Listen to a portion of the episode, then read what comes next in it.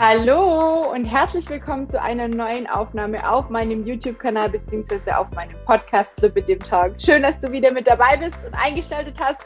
Heute geht es um überraschend gesunde Lebensmittel für uns Lippe Betroffene.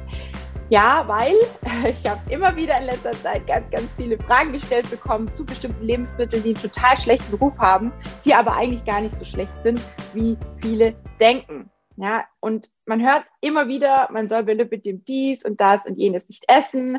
Man soll beim Abnehmen auf das ein oder andere verzichten, nicht zu viel essen. Ja, also kein Wunder, dass ähm, viele Frauen so krass verunsichert sind. Dabei gibt es eben, wie gesagt, so, so viele Lebensmittel, die total zu Unrecht verteufelt werden und wesentlich gesünder sind als ihr Ruf. Und auf diese Lebensmittel, auf ein paar davon zumindest, möchte ich euch ähm, heute ja, die möchte ich euch heute gerne vorstellen, sagen wir mal so. Die, ähm, die dürft ihr tatsächlich häufiger essen, als ihr aktuell denkt. Und ich fange direkt mal mit dem größten Übeltäter an, der ganz, ganz oft ähm, mir auf die Füße fällt. Und zwar wäre das Soja. Ja, jetzt schlagen einige bestimmt schon die Hände über dem Kopf zusammen und sagen, boah, Soja, das darf man bei Lippe dem nicht essen und um Gottes Willen, das macht dies und das und jenes. Ähm, ja, egal ob man jetzt Tofu, Tempeh oder die Sojamilch bevorzugt, ähm, ganz, ganz viele sind extrem skeptisch, extrem unsicher gegenüber Sojaprodukten. Dabei ist es ein längst überholter Mythos, der sich wirklich extrem wacker hält. Und seit einigen Jahren ist allerdings widerlegt, dass man bzw. dass sich die darin enthaltenen Phytoöstrogene negativ auf den weiblichen Haushalt auswirken können. Ich habe da wirklich lange rum recherchiert. Ich möchte auch gar nicht so krass in die Details gehen, aber ich habe da ähm, einige Quellen zu gefunden, die das eben behaupten und ich glaube, es ist einfach mal an der Zeit, hier ein bisschen aufzuräumen. Auch zum Thema Schilddrüse ist immer wieder die Behauptung, dass man dadurch irgendwie durch Soja noch mehr äh, einen Schaden davon tragen kann, dass die Schilddrüse geschädigt wird und so weiter und so fort. Mm, also ich muss sagen, ich meine, ich habe Lipidem, ich habe eine Schilddrüsenunterfunktion, ich esse seit eineinhalb Jahren kein Fleisch und keine Wurst mehr, dementsprechend auch bewusst, ich sage an der Stelle bewusst, also direkt Sojaprodukte und ich kann keine negative Auswirkung feststellen. Vielleicht bin ich hier eine von keine Ahnung wie vielen, kann auch sein, aber ich für mich kann leider nichts feststellen, was irgendwas in der Art und Weise an den Behauptungen, die da draußen äh, herumkursieren, bestätigt, ja, oder einfach bestärkt. Ja, sogar Männer haben ähm, Angst irgendwie, dass sich davon eine Männerbrust bildet, wenn man Soja isst, ja, und so Scherze. Oder dass es Krebs, ähm, also vor allem Brustkrebs und Prostatakrebs fördern würde. Es gibt mittlerweile sogar Studien, die genau das Gegenteil behaupten. Und eine davon habe ich gefunden, die heißt Advent, nochmal, Adventist schreibt man die, ich weiß nicht, wie man es genau ausspricht, Health Study, die mit rund 12.000 Probanden, und ich finde, das ist eine ordentliche Menge, ne? das ist jetzt nicht eine Mini-Studie mit 100 Leuten oder so, sondern mit 12.000 Probanden haben die nachweisen können, dass der regelmäßige Verzehr von Sojaprodukten sogar Risiken an Krebs zu erkranken senken kann. Ja, und wer dazu jetzt mehr oder zu anderen Themen mehr ähm, wissen möchte, zu diesen gesundheitlichen Themen, zum Thema Soja, wie gesagt, der darf gerne mal unter Zentrum für Gesundheit danach googeln. Da findet man einige Studien, die dazu genannt werden. Ich für meinen Teil möchte hier gar nicht zu tief reingehen, weil das hier sonst wirklich den Rahmen der Folge sprengt. Und ähm, ja, vielleicht finde ich mal irgendwann einen richtigen Spezialisten dazu, der uns alle Fragen dazu beantwortet. Ich bin da dran, weil, ähm, wie gesagt, für mich, ich kann nichts Negatives dazu behaupten und nichts, nichts feststellen bisher in meiner Sojalaufbahn, sage ich jetzt mal. Soja enthält übrigens auch eine gute pflanzliche Eiweißquelle und bei vielen Menschen, die sich eben vegan oder auch vegetarisch ernähren, gilt das Soja als Produkt, ähm, als das Produkt, also überhaupt ähm, Produkte auf, auf Sojabasis, die, also Produkte, die auf Sojabasis hergestellt werden, ähm, als die Produkte überhaupt oder als eines der Hauptprodukte teilweise auch, ja, und sind sehr, sehr beliebt. Worauf du allerdings achten solltest, wenn du Sojaprodukte kaufst, da würde ich dir auf jeden Fall empfehlen, ähm, ein bisschen drauf zu schauen. Es sollten hochwertige Hersteller verwendet werden, also am besten Bio-Soja aus Europa, sprich Österreich und Deutschland. Das steht dann auch tatsächlich auf dem Produkt drauf. So kann man nämlich Gensoja gekonnt aus dem Weg gehen. Und wer jetzt sagt, ah, stimmt, da war ja auch noch was mit Gensoja und Co., ah, vielleicht bleibe ich dann doch lieber beim Fleisch hm, da muss ich dich jetzt mal ganz kurz wachrütteln und ähm, sorry dafür, denn Gensoja wird indirekt von Fleischessern und Milchtrinkern verspeist. Ja, denn den, den, der Großteil des Gensoja ähm, kommt aus Übersee und landet als Viehfutter in der Massentierhaltung. Das heißt, wenn ein Tier sehr viel genmanipuliertes Soja zum Fressen bekommt, dann befindet sich das auch im Fleisch, richtig? Also ja, denk einfach mal drüber nach, wenn du das nächste Mal ein Stück Fleisch vom Discounter kaufst oder Milch oder Eier. Ich für meinen Teil ähm, habe deswegen vorher auch bewusst und direkt gesagt, dass ich Soja verzehre oder ja, konsumiere, weil vorher habe ich es indirekt getan. Vorher habe ich sehr viel Fleisch gegessen, ich habe sehr viel Wurst gegessen, ich habe mega viel Milch getrunken, Eier und so weiter und so fort. Und da war definitiv wahrscheinlich mehr Soja drin als das, was ich jetzt esse. Und zwar bewusst, wenn ich mir dann wirklich mal ein Produkt, ein Ersatzprodukt oder sonst irgendwas in der Art gönne, weil ich eben kein Fleisch mehr und keine Wurst mehr esse seit ja, eineinhalb Jahren, wie ich schon gesagt habe. Genau, Mythos Nummer zwei zum Thema Kaffee. Da nehme ich doch gerade mal einen Schluck und dann erzähle ich euch, warum Kaffee eigentlich total, warum auch immer schlecht gemacht wird. Das stimmt alles nicht. Ich erzähle euch gleich was.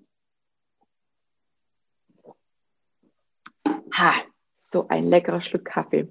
Also, wer zu viel Kaffee trinkt, der übersäuert und läuft Gefahr zu dehydrieren, da ja der Kaffee stark entwässert. Mhm. Das äh, wird tatsächlich behauptet und das habe ich auch schon ganz oft zu hören bekommen, wahrscheinlich auch, weil ich sehr gerne und an manchen Tagen eben zugegebenermaßen auch viel Kaffee konsumiere. Dann kommen die Leute und sagen, oh, Tina, du darfst nicht so viel Kaffee trinken, du schadest dir damit. Hm, wissenschaftlich gesehen sind diese Aussagen aber leider nicht richtig. Ein Glück für alle Kaffee-Junkies wie mich. Richtig aber ist, dass Kaffee und auch viele Teesorten harntreibend wirken. Ja, das liegt an dem darin enthaltenen Koffein. Früher hieß es auch immer, dass man ähm, die Tasse Kaffee nicht zur täglichen Flüssigkeitszufuhr zählen sollte. Das ist auch schon längst widerlegt. Jetzt sollte man natürlich keine drei Liter Kaffee oder nur Kaffee trinken am Tag, ist auch klar. Ne? Also ich will euch hier nicht äh, ermutigen, nur noch Kaffee zu trinken. Aber wenn ihr euch vielleicht schon mal, wenn in, in, in, einem, in einem ganz, ganz guten Restaurant oder in einem guten Café ein, äh, einen Espresso oder einen, einen, einen Kaffee ähm, bestellt habt, dann habt ihr vielleicht auch schon mal festgestellt, dass so ein kleines Gläschen Wasser mit angeboten wird. Das hat man früher noch mehr wie heute gemacht. Wie gesagt, in guten Restaurants wird es immer noch so gemacht, weil man sollte auf jeden Fall, wenn man Kaffee getrunken hat, einfach noch mal ein Glas Wasser hinterher trinken. Dann ist man definitiv auf der sicheren Seite und schadet sich auf gar keinen Fall, ja, wenn man da jetzt irgendwie ein schlechtes Gewissen hat, dass man den Kaffee getrunken hat. So, Kaffee führt nicht zu einer Übersäuerung. Das kriege ich auch immer wieder ganz oft gehört. Komme ich auch gleich noch dazu, wann das so ist. Wer allerdings einen empfindlichen Magen hat, ja, das stimmt, der sollte da ein bisschen mehr drauf achten, denn Kaffee regt die Magensäureproduktion an. Dementsprechend äh, ein bisschen darauf achten, wer dann da Probleme hat nach, einem, nach einer Tasse Kaffee oder nach einem Espresso, der sollte vielleicht ein bisschen ja, weniger trinken oder was dazu essen. Das hilft meistens auch schon ein bisschen, aber wie gesagt, einfach ein bisschen selber gucken, wie der Körper darauf reagiert. Der reine Kaffee wirkt sogar basisch im Körper. So viel zum Thema Übersäuerung. Erst, erst, wenn man Zucker oder Milch hinzufügt, vor allem tierische Milch, dann kann man davon sprechen, dass er sauer macht, also sauer wirkt.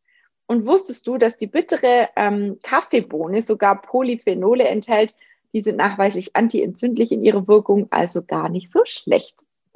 Also, Kaffee ist, wie gesagt, nicht so böse, nicht so übel, wie manche ihn versuchen zu machen. Ja, wer zwei bis drei Tassen am Kaffee trinkt, der ist vollkommen safe. Auch ich trinke meinen Kaffee so zwei bis drei Tassen am Tag und ähm, ich trinke den immer schwarz oder mal mit einer pflanzlichen Barista. Sehr, sehr lecker übrigens, wenn man sich mal einen Latte Macchiato oder einen Cappuccino machen möchte. Mm, und was auch ein cooler ähm, Tipp ist, was ich auch schon äh, sehr, sehr oft selbst gemacht habe und was auch im Moment unter den Fitness-Junkies und Sportfreaks absolut gehypt wird, ist ein Espresso vor dem Sport. Ja, dann hat man nämlich deutlich mehr Power, weil das kickt einen so ein bisschen. Ja, ich zähle mich jetzt nicht zu den Junkies, also zu den Fitness- und Sportfreaks, aber wie gesagt, ein kleiner Geheimtipp, probier es doch einfach mal aus. Vielleicht pusht es dich ja auch beim nächsten Run oder beim nächsten weiß ich nicht, was du für Sport machst, ne? Probier es einfach mal aus. So, Mythos ähm, zum Thema Weizen. Hm. Ist auch so ein bisschen heißes Pflaster, ja. Fakt ist, wer keine unverträglich hat, der muss Weizen nicht zwingend meiden. Wer einer, allerdings eine Zöliak, an einer Zöliakie leidet, sorry, ich mag das Wort nicht, und oder eine Gluten- oder Weizenunverträglichkeit hat, der sollte einen großen Bogen um Weizenprodukte machen.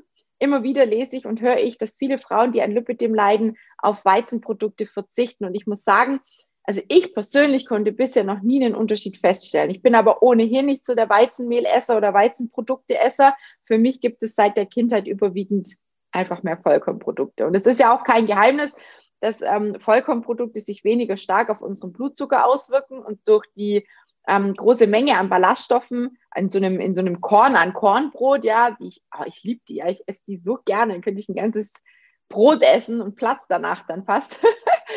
die, ähm, die tun unserer Verdauung sehr, sehr gut und wir sind natürlich länger satt und nehmen sogar noch hochwertige Proteine durch die Nüsse und Samen im Brot auf. Also von dem her ähm, so Vollkornbrote und Vollkornprodukte an sich ähm, zählen dann doch zur besseren Wahl. Genau.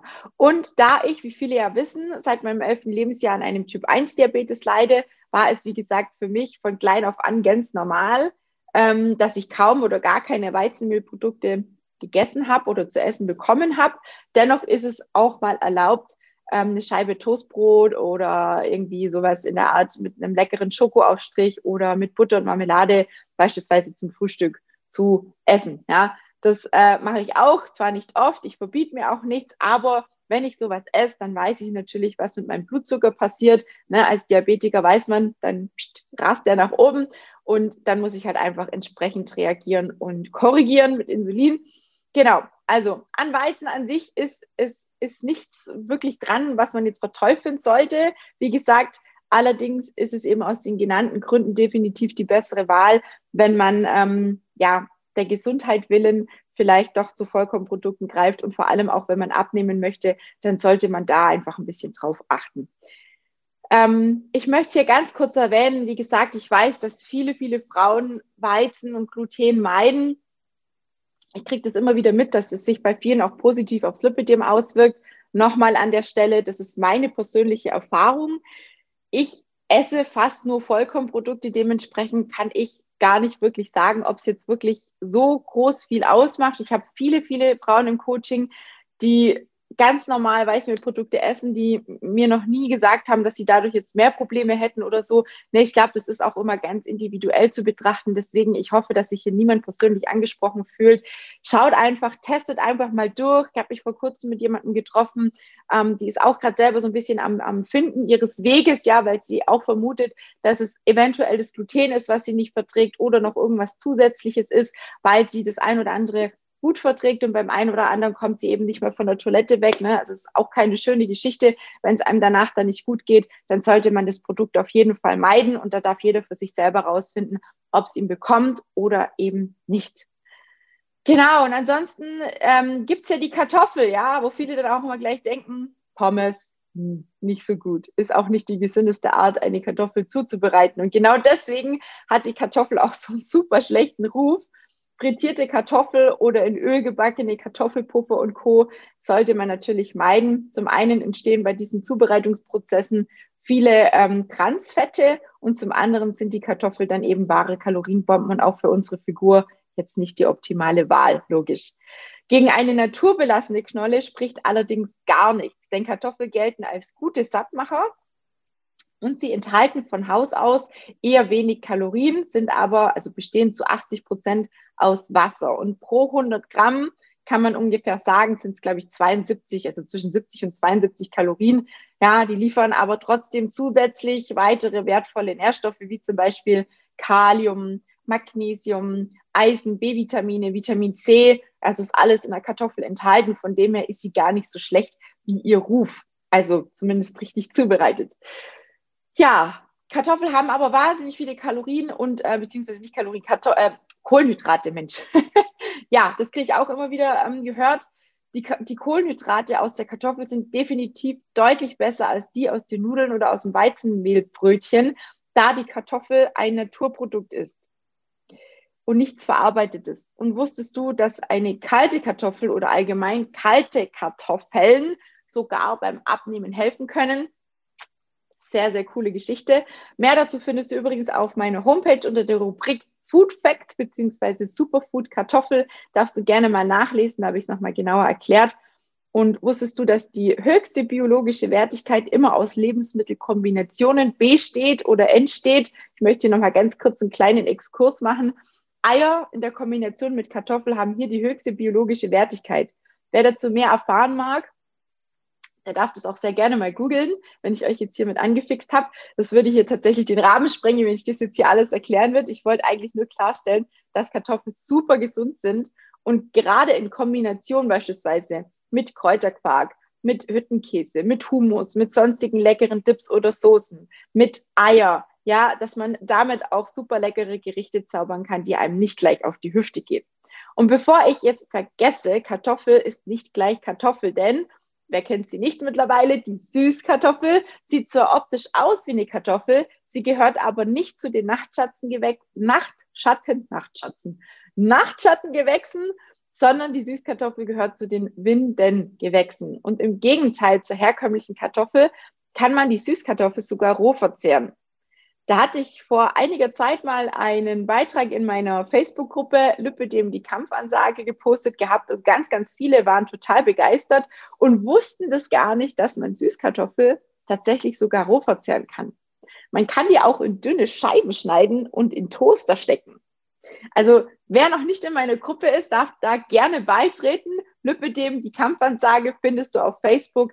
Hier werden wir auch immer wieder ganz tolle ähm, Themen ja, ansprechen, motivieren und auch mal wieder eine Challenge machen. Ne? Die ist auch in Planung. Ich komme manchmal gar nicht ganz so hinterher mit all dem, was ich vorhabe.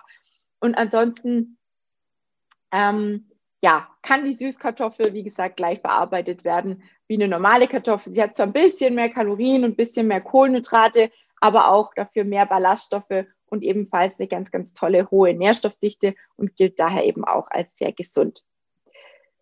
Der nächste Übeltäter, Nüsse. Oh ja, Fett und Kalorien, das kommt bei fast jedem, wenn man an Nüsse denkt. Nicht selten wird die salzige Erdnuss als abendlicher Snack vor dem Fernseher vernascht. Und sicher weißt du schon, auf was ich hinaus will. Genau.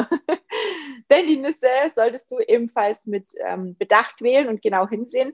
Denn zum Beispiel geröstete, gesalzene oder mit Honig überzogene Erdnüsse, Cashews oder andere Nussmischungen sind natürlich nicht die beste Wahl. Also davon lieber die Finger weglassen, beziehungsweise in Maßen, also nicht deutlich hier eine, eine, eine Riesenschüssel voll machen, sondern vielleicht mal ein kleines Schälchen, das ist natürlich auch erlaubt. Ähm, sie halten, enthalten aber, wie gesagt, jede Menge Salz und das sollte man bei Lip- und Lymphedem ja eh ein bisschen im Auge behalten, also reduziert anwenden und eben alles, diese, diese bearbeiteten Nüsse, ne, die dann auch irgendwie so mit ähm, Honig äh, oder auch, wie sagt man, mit so einer Zuckermasse überzogen sind. Es gibt da welche mit Schokolade oder mit so einem Teigmantel. Ne?